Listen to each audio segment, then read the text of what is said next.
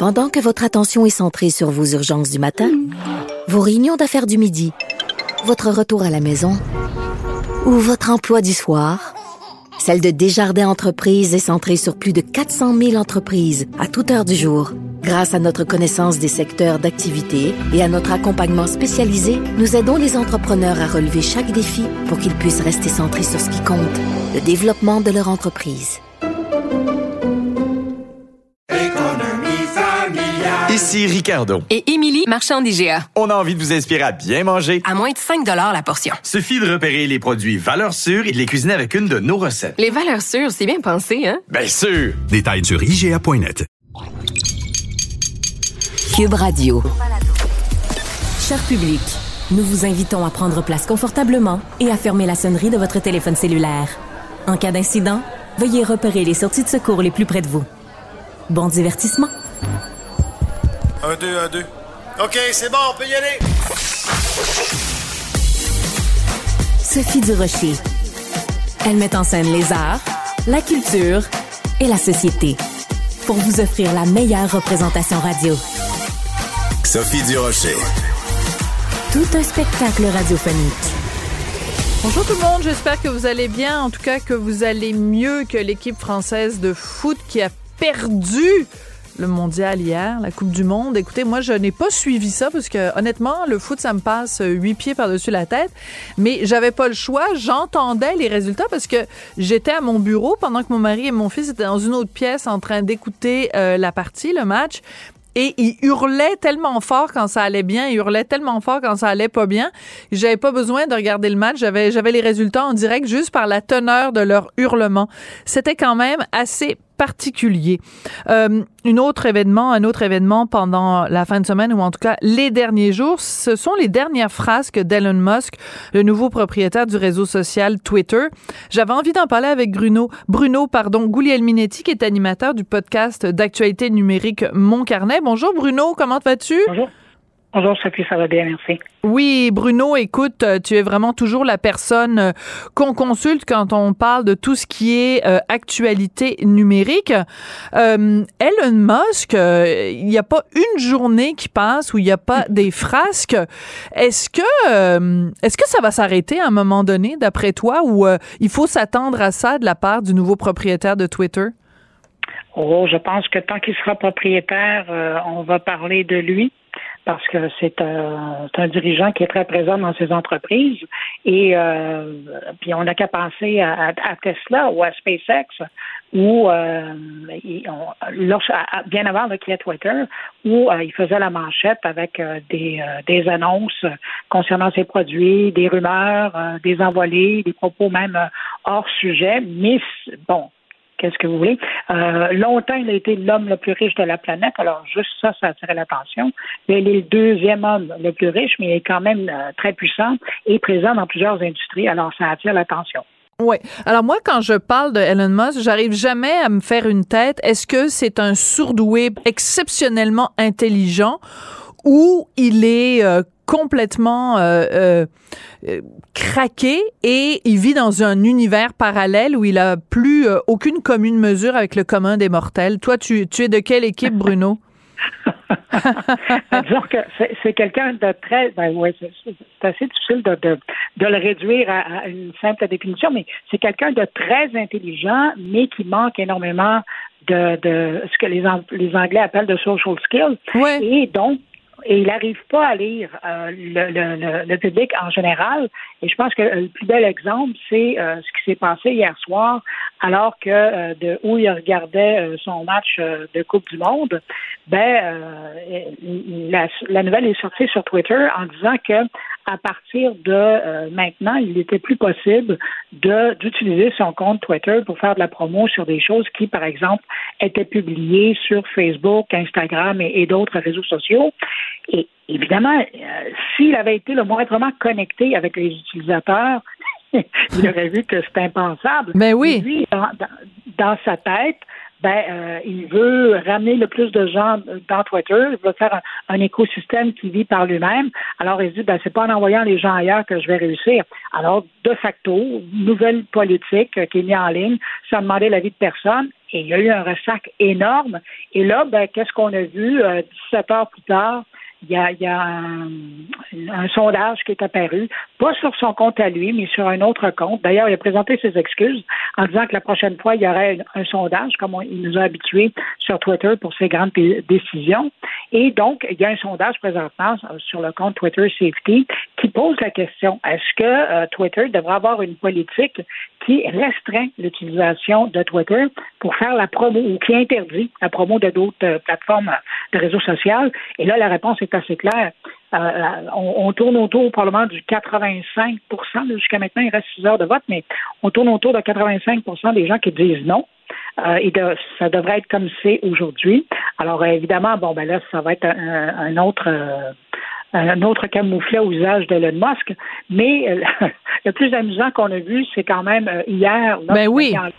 son sondage, euh, qu'il l'affecte lui-même en disant est-ce que je devrais quitter le poste de, PDG de Twitter? Et, ben, les gens lui ont dit oui, tout à fait, ils ont confirmé. Sauf que Sophie, euh, puis c'est pas le cas, c'est normal, moi je suis ça à, temps plein. Oui. il avait déjà dit le 16 novembre, quand il avait fait l'acquisition de Twitter, qu'il n'allait pas rester en poste longtemps et qu'il allait rapidement trouver quelqu'un pour être son, son PDG. Il dit dans l'entretemps, je vais prendre les rênes, ça va me permettre de mieux connaître l'entreprise. Mais c'était écrit dans les cartes. Alors là, il a joué un petit peu à la campagne de communication, peut-être pour redorer son image de, d'un grand démocrate devant l'éternel qui, qui veut euh, donner la parole à tout le monde, mais c'était prévu dans les cartes. Là. Je comprends, mais même s'il l'avait annoncé, il reste que la façon la façon dont ça se fait, c'est quand même assez étrange de faire un sondage sur sa propre euh, présence au sein de l'entreprise ou en tout cas dans le poste de direction. Mais quand je parlais des frasques de Elon Musk, c'est donc en effet cette décision d'interdire la compétition d'une certaine façon, ce sondage le concernant lui-même, mais surtout, euh, Bruno, quelque chose qui nous touche, toi et moi, euh, les, les, des comptes de journalistes qui ont été fermés euh, pour quelqu'un qui se vantait justement de d'être monsieur liberté d'expression. C'est à peu près la pire chose qu'il peut faire Elon Musk. Mais Sophie, euh, c'est drôle parce que toi, tu dis, et surtout, moi, je dirais, et, et aussi. Parce que c'est tout, ça, euh, ce qu'il a fait récemment, euh, ça touche encore plus les gens, et monsieur, madame, tout le monde, dans leur quotidien, alors sont affectés avec ça. Mais c'est sûr que quand on regarde, et là, ça commence à faire longtemps, là, on c'est il y a trois, quatre jours de ça, et, c'est ça. Il a décidé que lui supprimait les comptes de quelques journalistes qui faisaient pas nécessairement son affaire dans leurs propos. La plupart, euh, c'était parce qu'ils avaient couvert euh, une histoire qui concernait un compte euh, sur Twitter qui suivait son jet privé, alimenté par des informations qui sont accessibles publiquement par la loi américaine. les, avions, autant privés que commerciaux, doivent divulguer leur trajet, leur arrivée, leur départ. Donc, c'était généré automatiquement. Mais donc, il a pris ce prétexte-là pour supprimer les comptes de, de journalistes de, CNN, du New York Times, du Washington Post. Mais encore là, il faut depuis, bon, il les a réactivés, là, mais encore là, il faut savoir qu'Elon Musk a je vais dire détester, ça serait trop fort, mais il n'a jamais aimé les journalistes, n'a jamais aimé les médias. Et euh, d'ailleurs, euh, la, plus grande preuve, c'est que chez Tesla, ça n'existe pas un vice-président communication ou un directeur des relations. Je savais pas. Ça, n'existe ah pas. Non, et lui, les journalistes, là, c'est parler. Et lui, il est vraiment l'exemple. Si on a besoin d'un, là, parlez-moi de, euh, de moi en bien ou en mal, mais parlez de moi. Ben, il est le meilleur exemple parce que il alimente la nouvelle. Il n'y a pas besoin d'avoir quelqu'un qui s'occupe de ses relations de presse. Mais en même temps, mets-toi à sa place. Pourquoi, en effet, il engagerait quelqu'un pour faire les relations avec les médias? Euh, il il n'a pas besoin. En fait, à la rigueur, ce serait, ce serait un gaspillage. Tu sais, c'est comme si euh, il y a quelqu'un qui avait déjà dit pourquoi la Suisse aurait un ministère de la Marine. Ben, ils ont pas de, ils ont pas de côte. Alors pourquoi, en effet, ils auraient un ministère de la Marine? Pourquoi Elon Musk aurait besoin de, de, de ça? À la rigueur, on peut le comprendre. Mais il reste qu'il y a quand même un fil rouge à travers tout ça. Euh, c'est que il y a, y a comme un- une espèce de je m'en foutisme de dire euh, ben de toute façon je suis soit le premier ou le deuxième homme le plus riche au monde. Je ferai ce que je veux. Quand on est rendu rendu gonzillionnaire comme lui. Euh, il- c'est lui qui fait les règles. Il n'a pas, lui, à se plier aux règles des autres. Il est tellement riche, c'est lui qui fait les règles. Ah ben tout à fait. D'ailleurs, c'est hier, on parle de Twitter, alors je vais quand même le mentionner. Hier, j'ai j'ai tweeté un article que j'ai lu sur un, un- un site web euh, qui s'appelle Record, et, et- et je me permets de citer la Oui, traduction vas-y. que j'ai faite vite faite là. C'est euh, et le, le texte disait l'un des hommes les plus riches de l'histoire a acheté quelque chose que beaucoup d'entre nous utilisent et aiment. Mais, et il l'a acheté parce qu'il le pouvait. Et maintenant, il, le fait fonctionner selon ses critères parce qu'il le peut. Et c'est ça. Hmm. Cet homme-là a acheté ce qu'il voulait. C'est devenu son jouet, son outil. Et comme c'est une entreprise privée qu'il détient totalement, bon, aidé par des groupes de, de, de fonds de, de, capitaux, là, mais, mais il en est le grand patron et il a, il a décidé qu'il allait en faire ce qu'il veut. Mais le problème, c'est que il y a deux, il y a deux problèmes à lui. Là. C'est que euh, là, il, a seulement, ben seulement, c'est déjà pas pire là, un petit peu moins de 250 millions d'utilisateurs. C'est rien à côté de Facebook, qui en a presque 3 milliards. Mais quand même, 250 millions, c'est du monde. Mais il ne peut pas les, permets-moi d'utiliser l'expression, il ne peut pas les écœurer parce qu'à un moment donné, Oui. ce monde-là, ça va aller ailleurs. Oui. De l'autre côté, s'il veut rentrer dans son 44 milliards de dollars qu'il a payé Twitter, ben il faut pas qu'il euh, se mette euh, à dos tous les annonceurs qui vont avoir peur d'aller annoncer là de par crainte qu'il y a une autre histoire qui leur pète dans le visage. Alors, à un moment donné, il va falloir qu'il se raisonne, et c'est pour ça qu'un un PDG, un nouveau PDG, va probablement reprendre ça en main avec un peu de moins de frasque, et là, on va commencer à calmer euh, les vagues.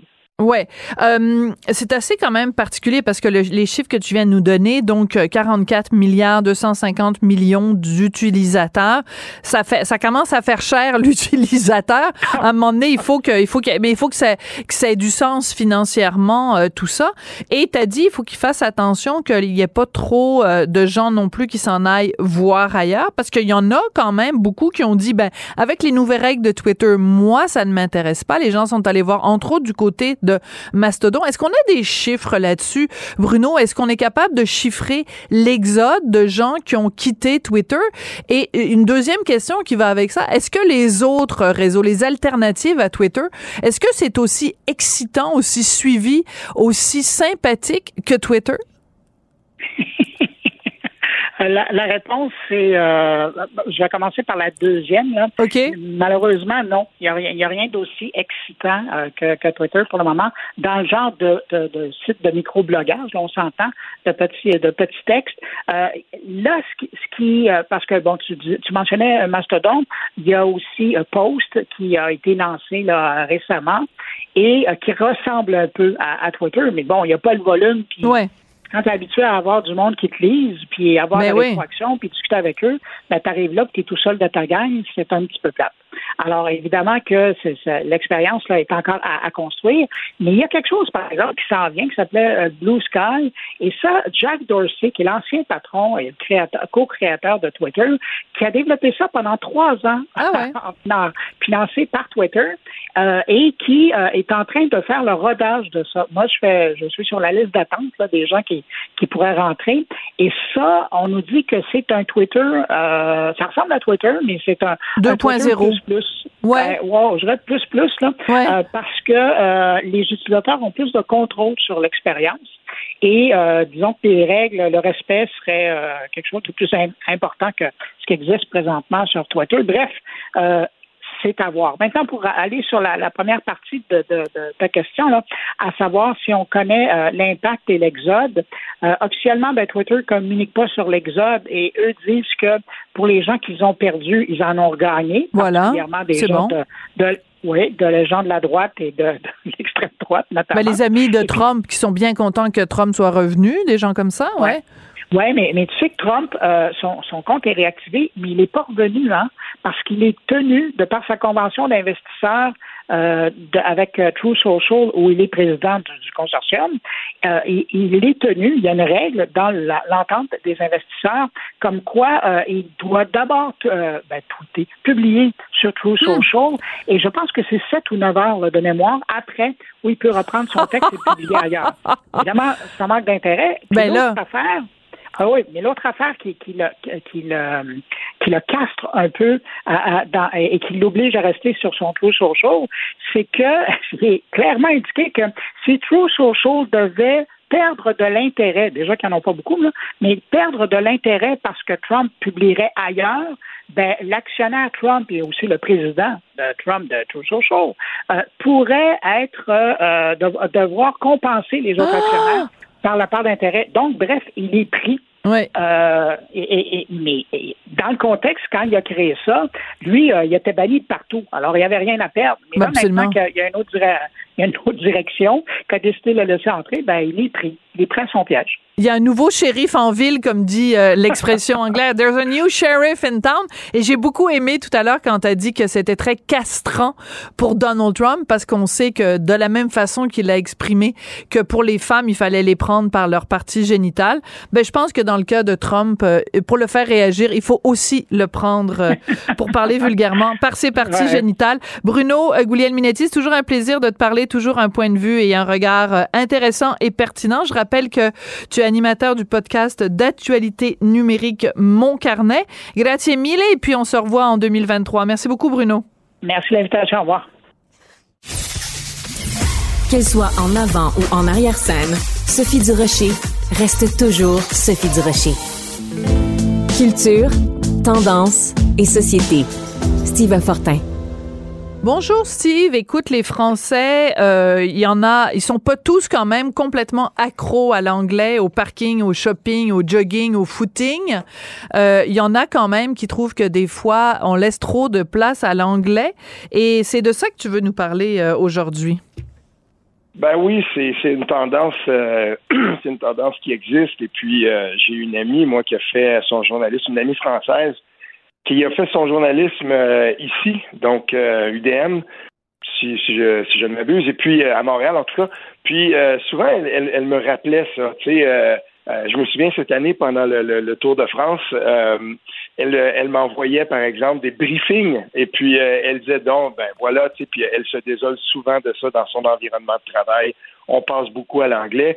Et puis, ben voilà que dans le, le Figaro, donc, on publie, si on veut, le, c'est un peu satirique, hein, si on veut. Là, c'est euh, on, tire un peu la pipe, mais euh, il y a un groupe euh, qui, qui remet des prix donc pour justement dénoncer cette, cette anglicisation. Donc, on appelle ça les membres de l'Académie de la carpette anglaise. Et puis, depuis 1999, il y a un jury donc qui remet des prix. Et cette fois-ci, ce qui est d'intérêt pour nous, c'est que euh, on a remis le prix à Emmanuel Macron et d'ailleurs, euh, on disait donc, euh, le jury dit, on n'accepte pas la dominance de l'anglais au sein, au sein des institutions européennes notamment, alors que cette langue, l'anglais, n'est la langue nationale d'aucun des pays membres. Mais oui. Et, c'est quand même bien de le rappeler. Mais oui, tout à fait. Ça n'a aucun sens que dans le, en effet, dans cette union des nations qui s'appelle l'Europe, ben vu que l'Angleterre n'en fait plus partie, n'en fait pas partie au jour d'aujourd'hui, ben mhm. pourquoi se parler en anglais? Il n'y a aucun des pays membres, euh, c'est pas l'Espagne, le Portugal, la France, tout ce monde-là, l'Allemagne, ils parlent pas anglais, mais leur langue commune est l'anglais. C'est ridicule. Ben, c'est ridicule et, les gens justement de cette de cette organisation, ça, ça me fait rire de la carpette. Euh, ils, rappellent aussi que dans bien des, des, des organisations internationales qui siègent en Europe, la langue commune, c'est le français. On a adopté le français comme langue commune. Donc, pourquoi le président de la République, parce que c'est bien de ça dont il est question, remet le prix cette année à Emmanuel Macron, pourquoi le président de la République ne se lève-t-il pas pour euh, dénoncer ça, pour être un activiste du français, euh, alors que l'anglais s'immisce de plus en plus justement en France dans le langage, mais aussi dans les pratiques de beaucoup d'entreprises et de, multinationales. Et ça, on le dénonce. Mais ce qui est intéressant aussi, c'est qu'on on, on, lance aussi un prix, on, on décerne un prix à l'international. Et euh, cette fois-ci, le prix spécial du jury à titre étranger a été, lui, décerné au premier ministre canadien Justin Trudeau pour avoir nommé Mary Simon au poste de gouverneur général du Canada alors qu'elle ne parle pas français, seconde langue officielle du pays. On le sait, mais là, c'est dans une remise de prix en Europe, en France, dans le Figaro, on nous dit ça. Et ça nous rappelle justement que chez nous, on le sait, ça aussi, on le vit quotidiennement, mais euh, la dualité linguistique est certainement, en tout cas, celle de la seconde langue nationale, parce qu'on n'a pas le choix de dire qu'au Canada, c'est la seconde langue nationale. Le français, ben, c'est bafoué, et on le voit toujours, tout le temps et de plus en plus. On l'a vu euh, récemment au Nouveau-Brunswick, seule province officiellement bilingue. Euh, ce qui est en train de se passer là-bas et les, les, les, larmoiements du premier ministre qui s'oppose euh, du Nouveau-Brunswick, le Blaine Higgs, qui se pose en victime parce qu'il est discriminé parce qu'il parle seulement anglais, discriminé alors qu'il a été PDG d'une grande compagnie, qu'il est devenu premier ministre de la province. Ça, c'est de la discrimination. Là. Je veux dire, c'est spectaculaire quand même. C'est tellement ridicule. Et, on voit à quel point le français a de la difficulté en, milieu minoritaire au Canada, et même euh, quand on essaie de, par exemple, de faire cette fausse équivalence au Québec euh, et de dire que l'anglais est une langue de, minorité euh, au Québec et qu'elle serait menacée, on voit ça des fois, et on le voit aussi c'est complètement ridicule dans un ensemble euh, en Amérique du Nord où il y a 360 millions d'anglophones et à peu près 8,5 millions de francophones sur le continent. On l'anglais ne sera jamais une langue minoritaire au Québec. Il faut arrêter de, déconner. Oui, puis de, surtout qu'avec toutes les institutions qui sont largement subventionnées, je veux dire, ça n'a aucune commune mesure. Mais je veux revenir donc, euh, moi je pense qu'il devrait y avoir une académie de la carpette anglaise euh, au Québec. Il y a différents mouvements qui remettent quand même, mouvement Québec français, etc., qui remettent des prix citron chaque année pour euh, des entreprises où on n'arrive pas à avoir euh, du service euh, en, en, français ou bon des, des, des organismes qui ont un nom anglais ou bon des trucs comme ça. Mais là, le fait qu'en France ça s'appelle l'Académie de la carpette anglaise, je trouve ça très drôle. Et moi, je trouve que c'est même si c'est anecdotique. Le fait que justement, comme tu dis, il y a un article dans le Figaro qui est quand même très lu euh, et qu'on qu'on donne une claque comme ça à, à Justin Trudeau. Moi, j'avoue que ça m'a ça m'a fait assez plaisir, ça m'a fait assez sourire de me dire que habituellement euh, Justin Trudeau, qui est toujours vu comme euh, le petit le petit premier de classe parfait, ben là, il se fait mettre sous le nez que ça n'a aucun sens et à sa face même, ça n'a aucun sens. Et c'est important de le répéter parce que si on fait rire de nous sur la scène internationale, alors qu'il y a deux langues officielles, quelqu'un qui représente le pays ne peut pas parler seulement une des deux langues officielles. Et venez pas me dire que c'est super important qu'elle parle une langue autochtone. Oui, c'est vrai, mais c'est quoi le rapport? Le, au jour d'aujourd'hui, les langues autochtones ne font pas partie des langues officielles. Donc, à ce moment-là, dites-moi que c'est pas un pays bilingue, puis il y aura plus aucun problème. Mais à partir du moment où vous voulez nous faire croire que c'en est un, ben il faut que la représentante euh, euh, de la de la couronne au pays, ben qu'elle parle les deux langues. Ça me paraît ça me paraît une évidence. D'autant plus que justement la reine Elisabeth, qui est décédée cette année, parlait extrêmement bien le français. C'est quand même assez mhm. hallucinant que Mary Simon, qui est la représentante de la reine, parle moins bien une langue officielle au pays que la reine d'un pays étranger. Ben ça, ça oui, puis je veux dire, on l'avait dénoncé quand ça s'est passé, comme toute euh, actualité, comme l'actualité foisonne et qu'on est dans un monde où ça, bouge vite, ben on finit par l'oublier un peu, mais on se le fait rappeler comme ça. Parlant de camouflet, d'espèces de, de, là, euh, celle de Michel. Auger, qu'on peut difficilement accuser d'être un méchant nationaliste identitaire québécois, là, celle de Michel. Auger en fin de semaine, concernant justement les sites d'immigration, les groupes de pression qui sont autour du Parti libéral du Canada et qui poussent pour cette, euh, en anglais on dit le Century Initiative, l'initiative du centenaire, hein, donc euh, où on veut qu'il y ait 100 millions de personnes au Canada, bon, tout ça. Tu sais, c'est des think tanks, puis il le rappelle bien dans son, dans son article, mais surtout, il y a un passage dans l'article de Michel Sauger qui est important, celui euh, qui pointe vers, si on, moi, quand on parle de, choses qui sont systémiques dans l'État, là, ben s'il y a quelque chose de systémique euh, dans, dans, cet État-là, c'est bien l'incapacité du Canada à être capable d'atteindre ses cibles très modestes de d'immigration francophone dans les milieux minoritaires au Canada. Puis ça, c'est important parce que on le sait que de demander 112 000 nouveaux arrivants, là, et sans compter les, les, les autres classes, mais 112 000 de base là, au Québec, je veux dire, c'est une folie. Euh, Michel Séauger l'explique bien, mais c'est une folie pour la question du français. Puis euh, Michel Séauger rappelle que quand on le fait remarquer sans Justin Trudeau, ben lui, il y, a, eu une simple équation mathématique, une règle de trois. Ben s'il veut pas perdre son poids démographique dans la dans, la, dans la, la Confédération, le Québec n'a qu'à accueillir 112 000 personnes, puis c'est tout mais c'est pas comme ça. Puis on a de la difficulté à franciser. Depuis 2017 que la vérificatrice générale du Québec le dit, là, on sait qu'on a encore autant de difficultés qu'avant, et même le nombre d'inscriptions dans nos programmes de francisation a décliné en 2022. Donc, je veux dire, à un moment donné, il faut arrêter ça. Et un prix comme celui-là qui est, qui, qui, qui est octroyé, oui, de façon anecdotique en France, ben c'est une autre manifestation de cette difficulté-là de notre langue qu'elle fait à laquelle elle fait face notre langue euh, au Canada et même nous-mêmes à l'intérieur du Québec. Ouais, c'est ça. Mhm. Mais euh, quand quand je vois ce genre de, de situation là, donc on, Mhm. on ce prix qui, qui lui est remis euh, en France, un prix de la honte en fait, hein, parce que c'est pas c'est pas une tape dans le dos, hein, euh, c'est bien clair.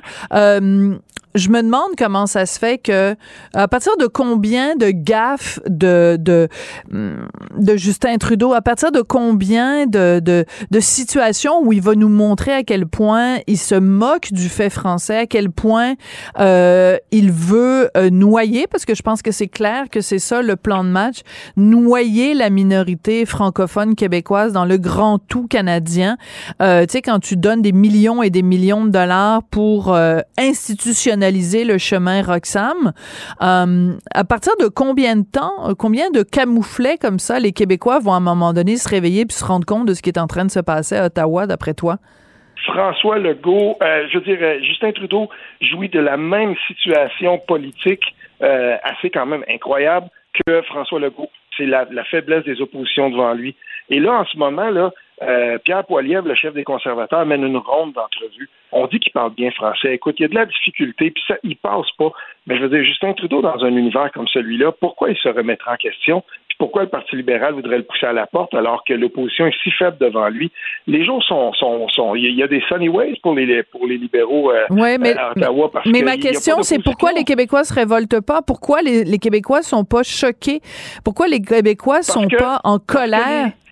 Parce que les Québécois, à un moment donné, c'est drôle, hein, mais il y a cette apathie-là vis-à-vis du fédéral. C'est comme si on prenait le vote au fédéral comme quelque chose de moins, de, de- je dirais pas de moins important, mais tu sais, André Pratt, lui aussi, là, à un moment donné, il avait écrit ça, puis j'avais trouvé ça génial. Lui, il se désolait que des fois, par saute d'humeur, les Québécois pouvaient envoyer une vague orange avec des députés qui étaient, qui étaient même pas dans leur comté. Quand, tu sais, il se désolait de ça, mais il y a ça un peu dans le, le- le vote fédéral des Québécois. Puis, Trudeau, résignation, là, Il y a une peut-être, bonne ouais. bouille, puis on le laisse là. On, Ouais. ça ne dérange pas. Bon, ben alors, va falloir à un moment donné se réveiller. Merci beaucoup, Steve Ouais. Fortin. Certainement, salut. Pendant que votre attention est centrée sur cette voix qui vous parle ici, ou encore là, tout près ici, très loin là-bas, Celle de Desjardins Entreprises est centrée sur plus de 400 000 entreprises partout autour de vous. Depuis plus de 120 ans, nos équipes dédiées accompagnent les entrepreneurs d'ici à chaque étape pour qu'ils puissent rester centrés sur ce qui compte, la croissance de leur entreprise.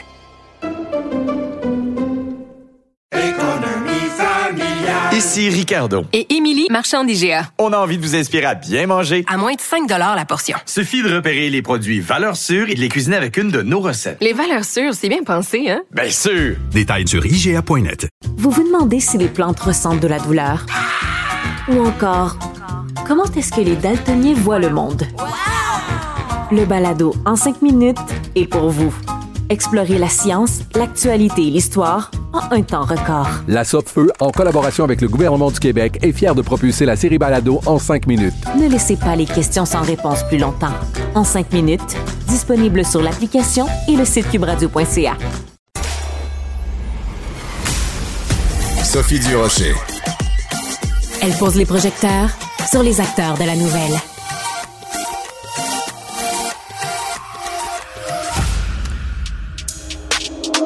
C'est tout en anglais. Sophie Durocher. C'est toi qui as tiré la sonnette d'alarme? Le Québécois moyen était Guy Nantel. euh, quelqu'un qui subissait et qui se disait je ferme ma gueule parce que je veux pas perdre ma job. La rencontre. Cet asservissement, cette servitude volontaire. C'est quelqu'un qui va dire par exemple moi j'étais allé à l'urgence là, j'ai attendu 6 heures, OK? La rencontre. Nantel. Durocher. En fin de semaine, le devoir nous a fait rire. Le devoir a publié à la une du journal, à tout, tout, tu prends ton devoir du samedi dimanche, tu dis qu'est-ce que je vais lire en fin de semaine? Et là, tu vois à la une, c'est écrit guide d'autodéfense pour survivre au repas des fêtes. Et quand tu le lis, ben, tu peux pas t'empêcher, tu te fais pipi dessus. Tu te fais pipi dessus. Alors moi, j'ai appelé euh, mon ami Guy en fin de semaine. J'ai dit, je sais de quoi on va parler lundi. Il m'a dit, ben je pense que c'est la même chose que moi. On a tous les deux capoté sur ce texte-là. T'as absolument aucun sens. Vas-y, vas-y, mon beau Guy. Écoute, c'est puis je, pèse mes mots là. Je pense que c'est l'article le plus, il y a même pas de mots, le plus pathétiquement absurde que j'ai vu depuis des années dans le journal. Alors, euh, comme tu l'as résumé là, c'est un guide, euh, c'est un mode d'emploi, un peu un guide d'autodéfense. Euh, si jamais un idiot de la droite euh, affirme des choses vraiment pas correctes, voici ce que les gens bien, les bien pensants doivent leur répondre. C'est présenté comme ça.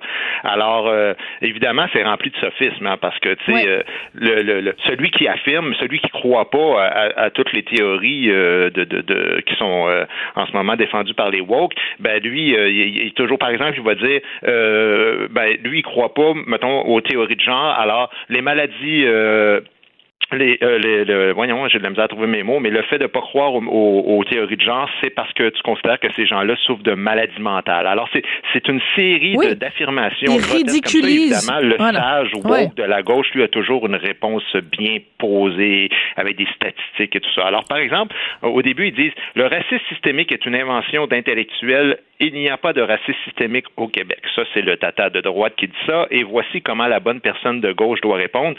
Bon nombre de personnes racisées affirment le contraire. À moins de faire partie de cette catégorie, il est très difficile de comprendre ce que ça veut dire. Mais oui. Mais c'est parce qu'il y a aussi bon nombre de personnes racisées qui ne croient pas au racisme systémique. Voilà. Mais ça, Euh, moi, ils en j'ai parlent pas une- dans le J'ai texte. fait une capsule où il y en avait, puis j'ai des amis personnels qui ne croient pas en cette théorie, pas- au Québec du moins. Au Québec, pour les personnes racisées, on peut parler d'un autre sujet pour les Autochtones, c'est un autre cas, là, avec le système euh, fédéral canadien, mais il y a, il y a des gens aussi euh, qui sont qui ont la couleur de peau noire ou même de, de différentes euh, nationalités et qui ne croient pas au concept de racisme systémique. Mais évidemment, eux autres arrivent avec des, des, des espèces de- d'explications secondaires. Au Canada, plus de 30 euh, des euh, personnes en, en prison sont des autochtones, alors qu'ils ne représentent que 5 de la, to- la population totale. Donc, c'est une preuve qu'il y a un racisme systémique. Voilà. C'est complètement idiot comme façon de présenter les affaires. Ça n'a aucun sens. Oui, parce qu'il peut y avoir toutes sortes de raisons. Et, et, c'est, et en fait, c'est que si tu t'opposes à ça, tu passes pour une vilaine personne. C'est-à-dire qu'il y a personne qui... euh, c'est-à-dire que je, je, re- je reformule ma phrase. On peut très bien dire, je considère que le racisme systémique n'existe pas, mais être tout à fait scandalisé devant des cas patents de racisme.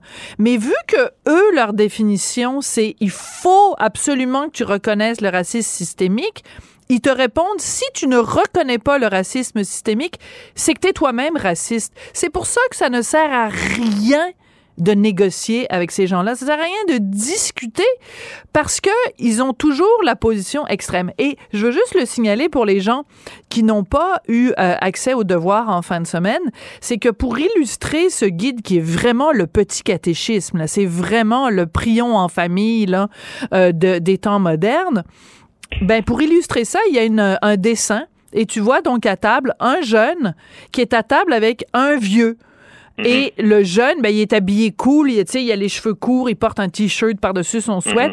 Et la personne vieille, ben, elle porte des lunettes, puis elle est, elle est ridée. Puis... Fait que déjà, on voit ces deux personnes-là, il y a comme des éclairs dans leurs yeux, puis tu sais, le dialogue est impossible.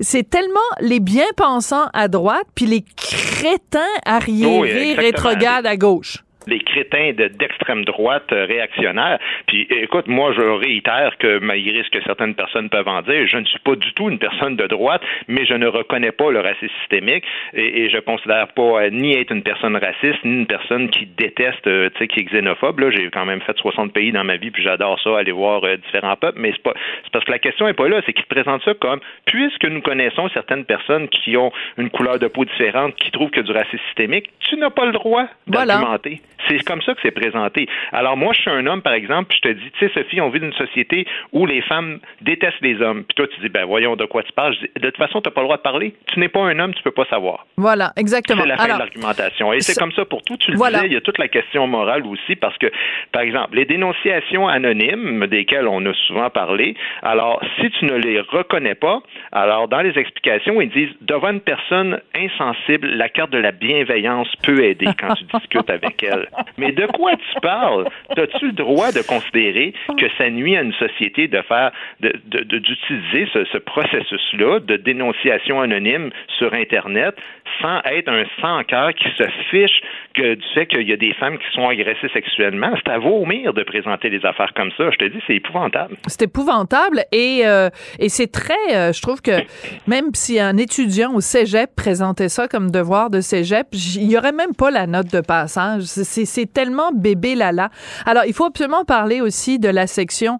Alors, c'est toujours, toujours présenté de la même façon. C'est-à-dire, tu as l'argument d'un crétin de droite et le, contre-argument d'un d'un éclairé euh, qui a vu la lumière, qui a connu l'épiphanie euh, de gauche, et des explications. Alors, le crétin de droite, le vieux mononcle euh, avec une bedaine qui va souper avec toi à Noël pourrait te dire, par exemple, il n'existe que des hommes et des femmes, euh, le reste tombe dans la maladie mentale, et la personne bienveillante va répondre, les gens peuvent être fluides, mais moi, j'en connais plein de gens là, qui disent qu'il y a, il y a seulement deux sexes, mais ces gens-là ne disent jamais que le reste, ça tombe dans la maladie mentale. Donc, Il n'y a personne qui dit ça, Sophie. J'entends personne. personne. dire ça. Puis en plus de ça, dans, dans le contre-argument, il rajoute insulter une personne, quel que soit, quel que soit le prétexte, fait mal. Mais mais oui, mais que- c'est pas un argument, ça. Mais c'est parce pas un que- argument. Tu peux pas dire mettons- à quelqu'un, écoute, moi, la théorie des genres, j'adhère pas à ça. Ça fait des millénaires qu'on fonctionne avec le sexe biologique. Je peux comprendre que des gens considèrent qu'ils peuvent, euh, par exemple, dire je me sens comme un homme, je m'habille comme un homme, puis t'es pas né dans le bon sexe. C'est pas là-dessus que je veux en venir.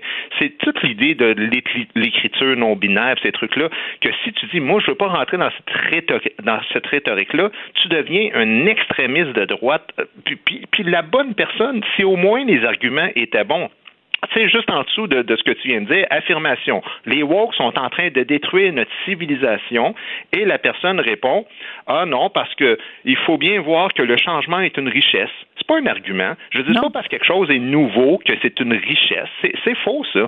Je veux dire, il y a du bon dans tout. Il y a du bon dans le nouveau, mais il y a aussi des effets pervers à la nouveauté. Puis il y a du bon dans ce qui est ancien. Il y a des fois qu'on on repousse du revers de la main des, des choses anciennes alors qu'on pourrait aller chercher le bon de ça. Et là, ils écrivent ensuite, faut aussi ne pas oublier que le progressisme de René Lévesque se comparait aisément au wokisme. De quoi tu parles? c'est quoi ton argument?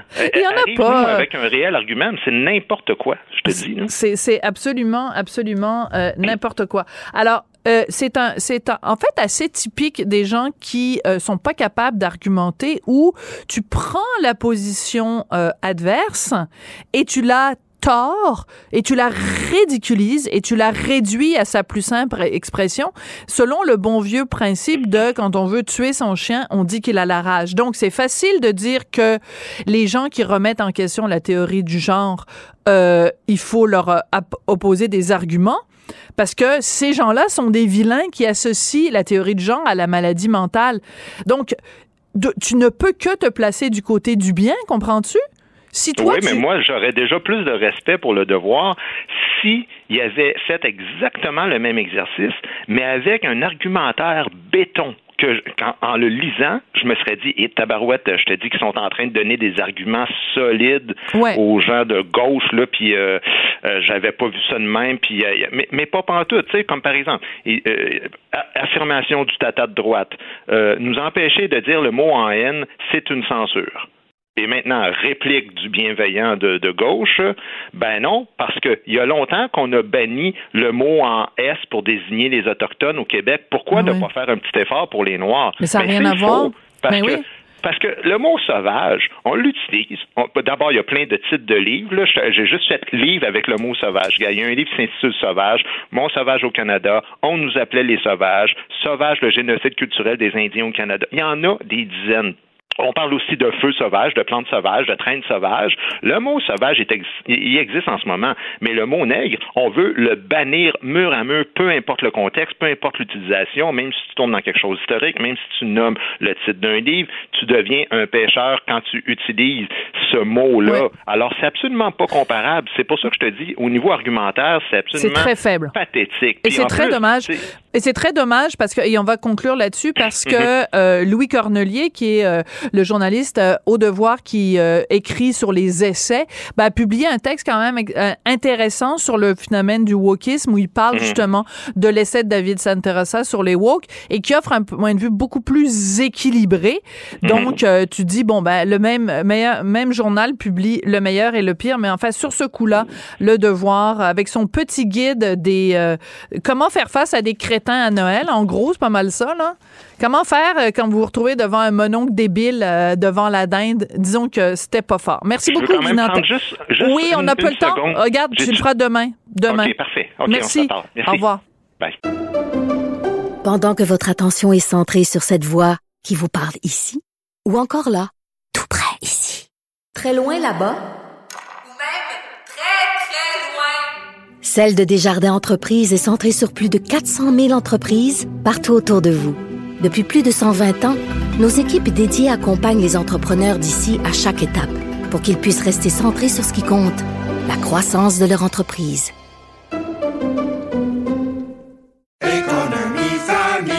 Ici Ricardo. Et Émilie, marchand d'IGA. On a envie de vous inspirer à bien manger. À moins de 5 la portion. Suffit de repérer les produits valeurs sûres et de les cuisiner avec une de nos recettes. Les valeurs sûres, c'est bien pensé, hein? Bien sûr! Détails sur IGA.net. Vous vous demandez si les plantes ressentent de la douleur? Ou encore, comment est-ce que les daltoniens voient le monde? Le balado en cinq minutes est pour vous.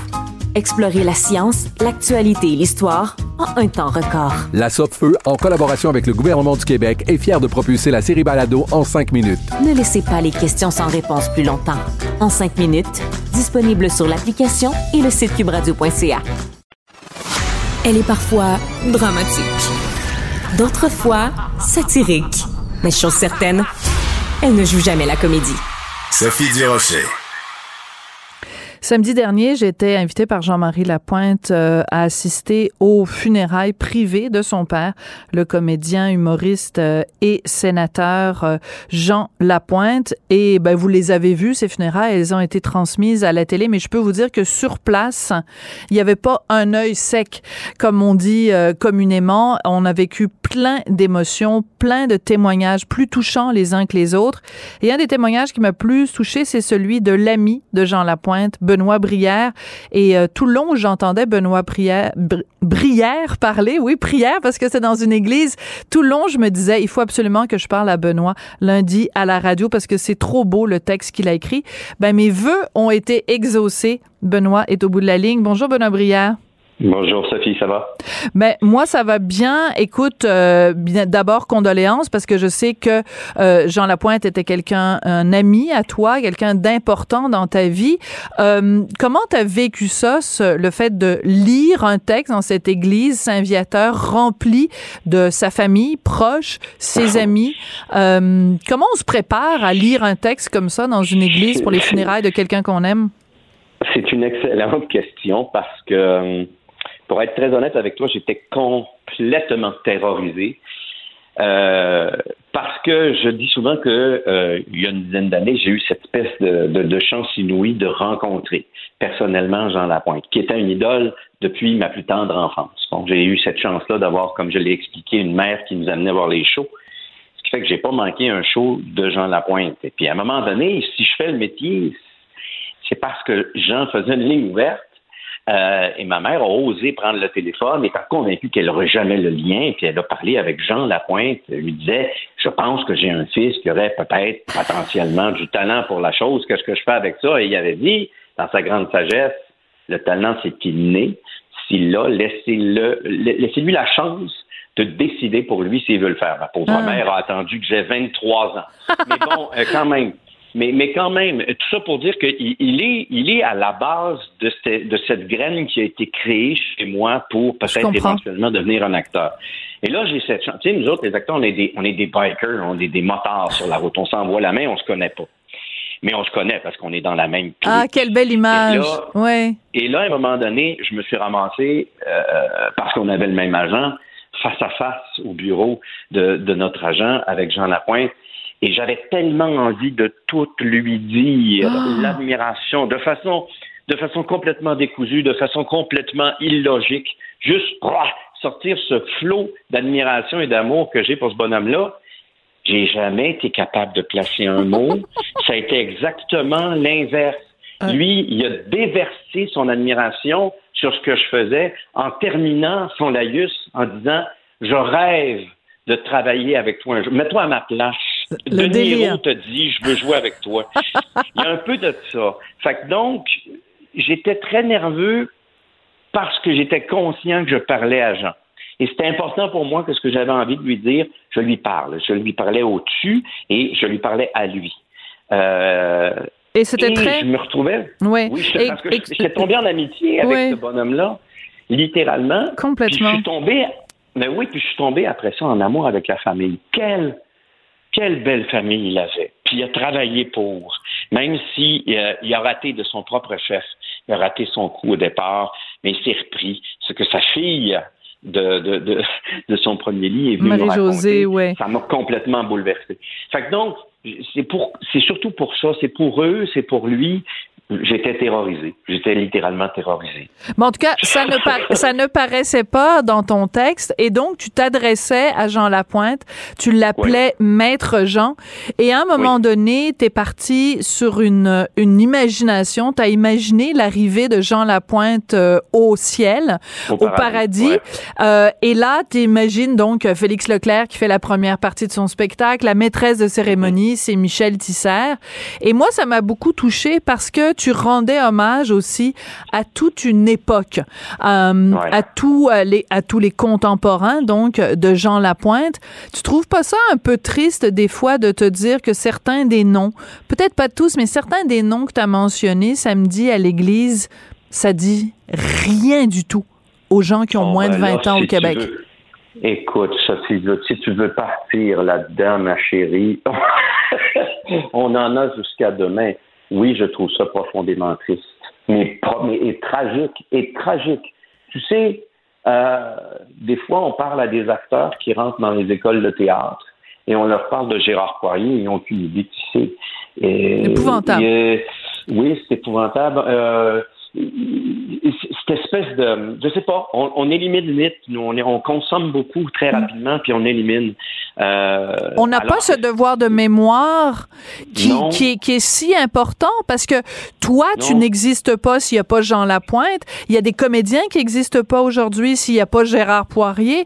Et ainsi de suite. On est tous installés sur les Ouais. épaules de ceux qui nous ont précédés.